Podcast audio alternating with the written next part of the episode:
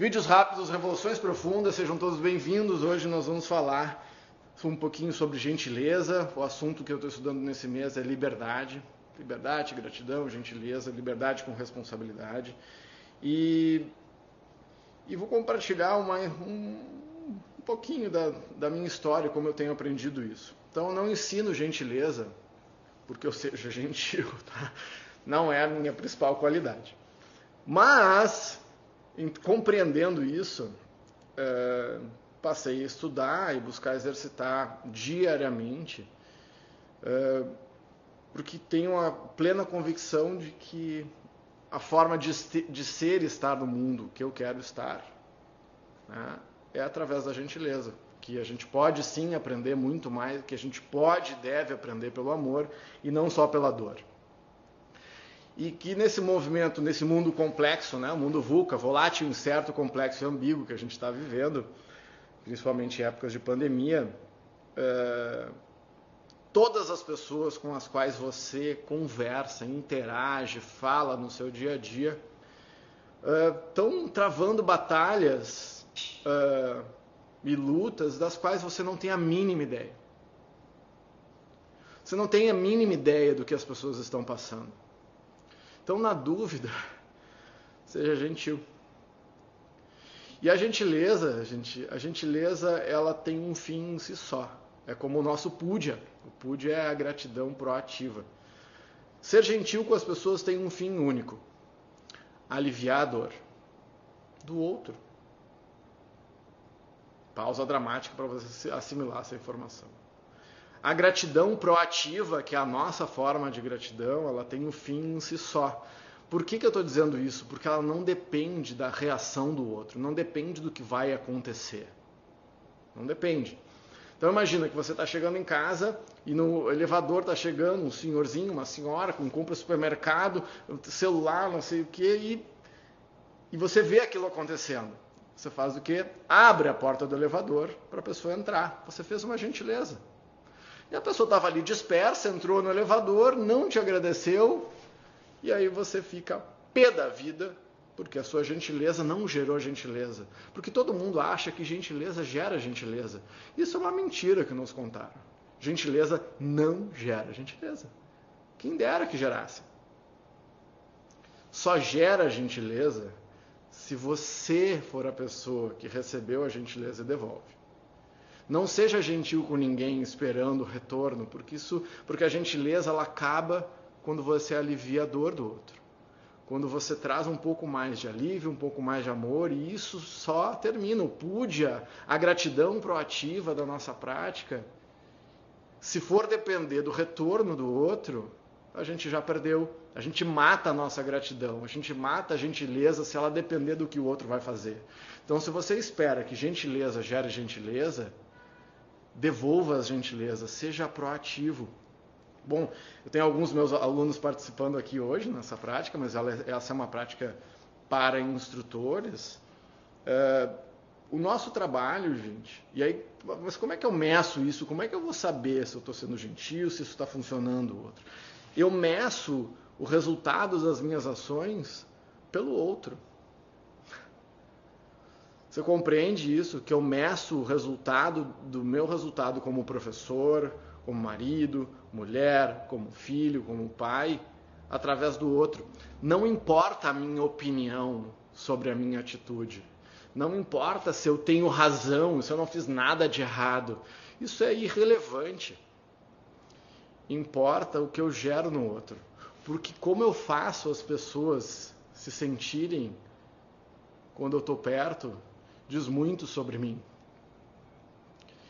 E, e, eu percebo hoje, eu vou dividir uma coisa muito pessoal com vocês. Uh, eu, para quem me conhece recentemente, vai dizer que eu estou mentindo, tá? Uh, mas na adolescência eu era muito tímido, tímido patológico. Eu, fal, eu ia falar com as pessoas e chorava e tinha que parar de falar no colégio, eu ia fazer um trabalho e aí fui, me, fui fazer teatro, claro que fui fazer teatro porque me apaixonei por uma menina, ela fazia teatro e eu entrei no teatro, tá? Então, mas eu tive um, eu tive um, um resultado acessório que foi a, a superar a minha timidez, a minha dificuldade. Mas ela me acompanha até hoje. Pode não parecer, tá? Uh, só que o que, que acontece e o que aconteceu comigo? Era tão desconfortável o lugar da minha timidez e da minha visão de baixa autoestima, achando que eu sempre era pior do que os outros, que eu agia o oposto. Então, eu me sentia menos, eu tinha timidez, isso era muito ruim, mas o meu agir no mundo, o feedback que eu recebia de todas as pessoas era de muita arrogância. Então, muitas das pessoas que me conhecem, sei lá, 10 anos atrás, vão ter uma defasagem com a opinião com as pessoas que me conhecem ah, recentemente. Espero eu, espero que eu tenha evoluído. Mas, enfim, né, quem me conhece há menos tempo, talvez não me ache tão arrogante assertivo e tal, mas para quem me conhece há mais, há mais tempo, eu ainda carrego essa imagem de arrogância e vou pagar por ela durante muito tempo. Tá, mas como que eu vou superar isso? Eu tive a sorte de encontrar muitos amigos de verdade que me disseram as coisas. Então não importava, não importa ser, tá, mas eu não sinto isso no meu coração. Eu não sinto que eu sou arrogante. Na real, eu sinto que eu sou muito pior do que os outros. Como é que as pessoas acham que eu sou arrogante se o meu coração é diferente? E aí eu descobri que eu estava na pior situação do mundo, porque todo mundo achava que eu era arrogante e o meu coração sentiu o oposto daquilo. Imagina nós como professores, quantas vezes isso não acontece? Eu transmito uma coisa mas a percepção do outro é o oposto. Olha que horrível! E a gente sente que é injusto, que não é certo, porque as pessoas julgam. Sim, é assim. As pessoas nos julgam o tempo inteiro. E eu só vou evoluir se eu começar a ouvir. E isso foi o que eu tive que fazer. E foi muito difícil, ainda é. Ouvir é um saco. Né? A gente quer mesmo falar. Porque, eu, porque ouvir implica, quando eu tenho pessoas uh, que nos gostam muito de nós, uh, próximas e que têm a coragem de nos dizer o que pensam, uh, elas vão nos dizer coisas que a gente não quer ouvir. Isso é muito dolorido. Como, imagina, eu com uma autoestima no calcanhar, ouvindo das pessoas que eu era arrogante. Foi super legal. Fiquei super feliz, assim. Bom, então para eu mudar isso, eu preciso observar mais me descolar um pouco de como eu me enxergo, porque ninguém, ninguém dentro da ilha enxerga a ilha, ninguém enxerga o rótulo de dentro da garrafa. Eu preciso me cercar, cercar de pessoas leais e que me digam as coisas verdadeiramente. E é muito difícil. E como é que eu hackeio o sistema? E aí está terminando a minha preleção aqui. Você tem que ser a pessoa que vai aprender a ouvir antes. Nós temos que ser a pessoa que vamos aprender a ouvir, porque se, se eu não aprendo a ouvir, ninguém nos ouve.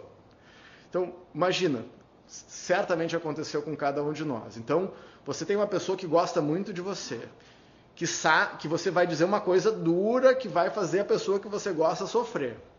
E aí você tira do, do, do fundo do eu lírico de Camões a coragem para dizer aquilo que você quer. E aí você diz. E aí automaticamente, em vez da pessoa te ouvir, ela começa a dar um monte de desculpa. Ela, primeiro, te deixou desconfortável. Segundo, você teve coragem de dizer e disse. Terceiro, não te ouviu e automaticamente começa a falar do próprio umbigo. E aí ela te fez mal uma, duas, três vezes. Então, eu não aprendi isso porque eu sou mais inteligente, eu aprendi isso porque eu apanhei muito da pior forma. Perdi amigos, perdi alunos, perdi muita gente na minha volta, porque não desenvolvi a capacidade de entender que o meu papel na existência, quero crer isso, é, é fazer com que a vida das pessoas seja mais feliz. E como é difícil, né, isso. Então, a sugestão é que nós sejamos ouvintes proativos e tenhamos mais compaixão, porque não importa o que eu penso sobre o que você sente, importa o que você sente. E o que você sente está sempre certo, mesmo que esteja errado.